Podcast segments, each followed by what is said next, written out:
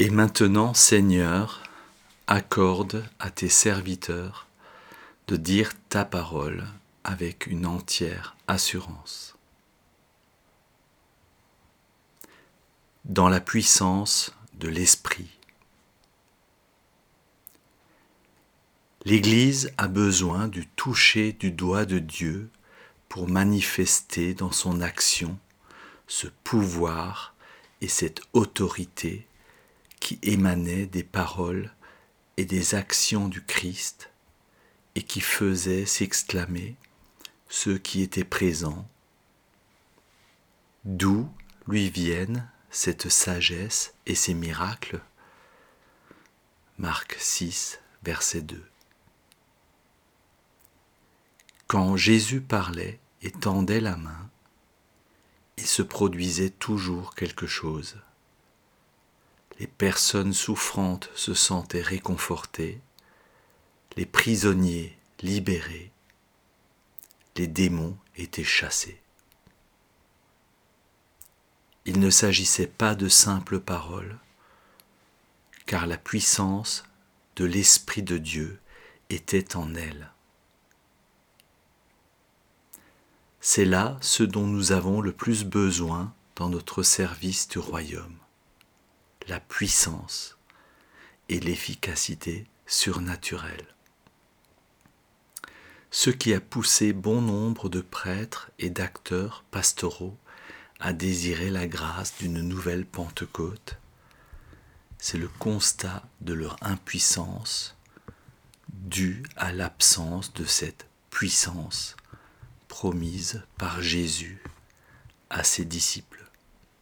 Dans le chapitre 1 des Actes des Apôtres, on peut lire au verset 8 Vous allez recevoir une force, celle de l'Esprit Saint, qui descendra sur vous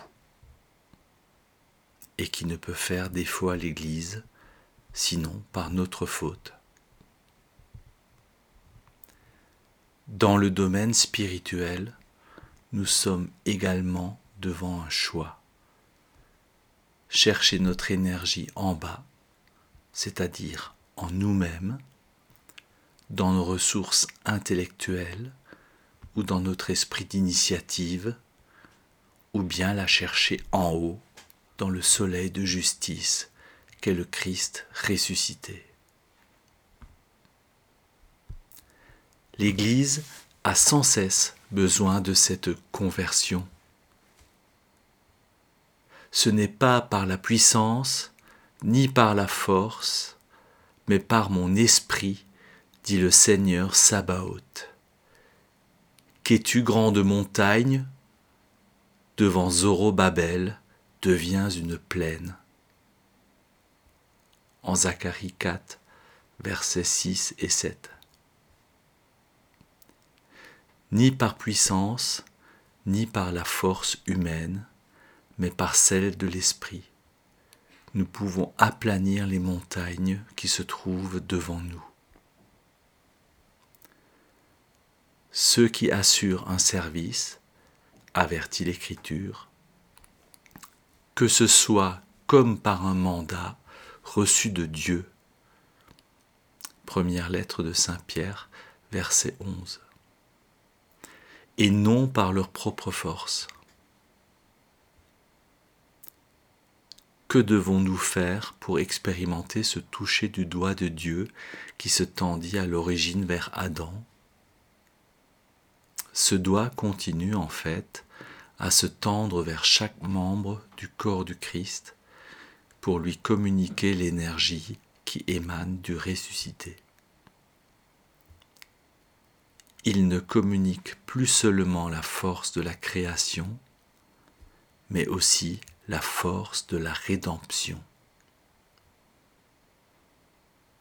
Porte ton doigt ici, avance ta main et mets-la dans mon côté, dit Jésus ressuscité à Thomas en Jean 20 au verset 27.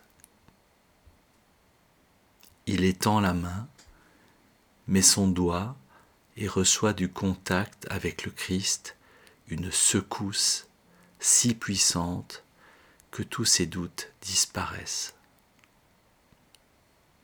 c'est ce toucher pascal que l'Esprit exerce aujourd'hui dans l'Église, puisque le Christ vit dans l'Esprit et que l'Esprit est la force même du ressuscité. Au doigt de Dieu qui se tend vers l'homme pour lui communiquer son énergie doit correspondre, comme dans la fresque grandiose de Michel-Ange, le doigt de l'homme qui se tend dans la foi pour recevoir cette énergie.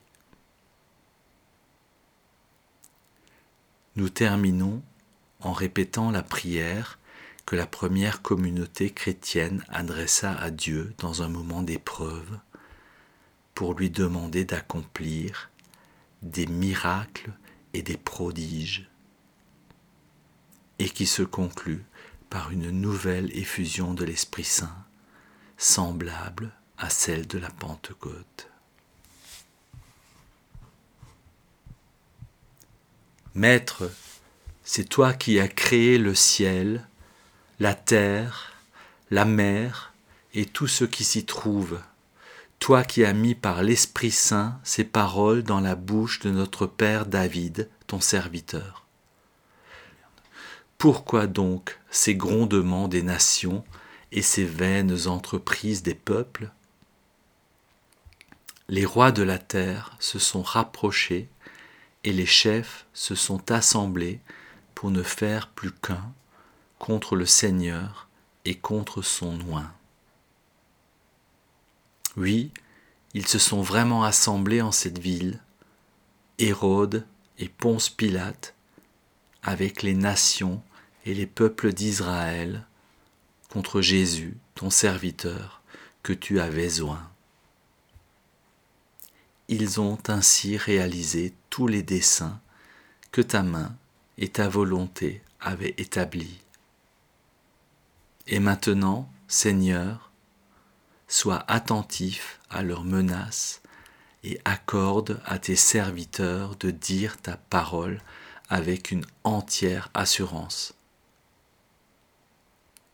Étends donc la main pour que se produisent des guérisons, des signes et des prodiges par le nom de Jésus, ton saint serviteur.